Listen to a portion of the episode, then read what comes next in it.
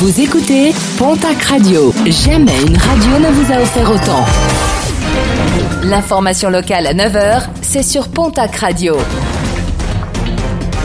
Bonjour Jean-Marc Courage Sénac. Très belle matinée. Un Montois a été présenté au parquet de Mont-de-Marsan hier, un quadragénaire poursuivi pour avoir fait euh, sur les réseaux sociaux des propositions sexuelles à une mineure de 14 ans.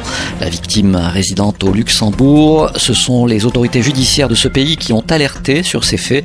Un individu déjà condamné en 2005 par la Cour d'assises des Pyrénées-Atlantiques pour euh, viol sur mineur de moins de 15 ans. Enquête policière ouverte à Hoche après le cambriolage mercredi en fin d'après-midi d'une habitation rue Simone Signoret. Les propriétaires ont constaté que l'une de leurs baies vitrées avait été forcée. Selon les premières constatations, des bijoux auraient été volés. Le montant du butin est en cours d'estimation. Une vingtaine d'enseignants rassemblés hier place Marcadieu à Tarbes pour protester contre la fermeture de plusieurs sections à la rentrée prochaine du côté du lycée Réfi. Des formations en moins pour les étudiants aux Pyrénéens qui devront s'éloigner du département pour poursuivre leurs études. Un temps menacé, la section mode serait toutefois sauvée. Un mot de sport avec le programme de ce week-end. En rugby, un match en retard du championnat. Derby, Basco-Béarnais à Jean Daugé entre l'aviron bayonnais et la section paloise. En Pro D2, la suite de la 16e journée. Mont-de-Marsan reçoit demain samedi l'équipe de Perpignan.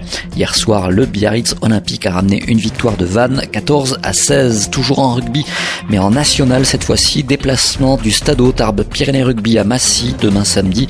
Autre déplacement, celui de Dax à Narbonne dimanche. Toujours en sport, mais basket, Jeep. Après une pause de trois semaines, l'élan béarnais va disputer son unique match du mois ce samedi au Palais des Sports de Pau.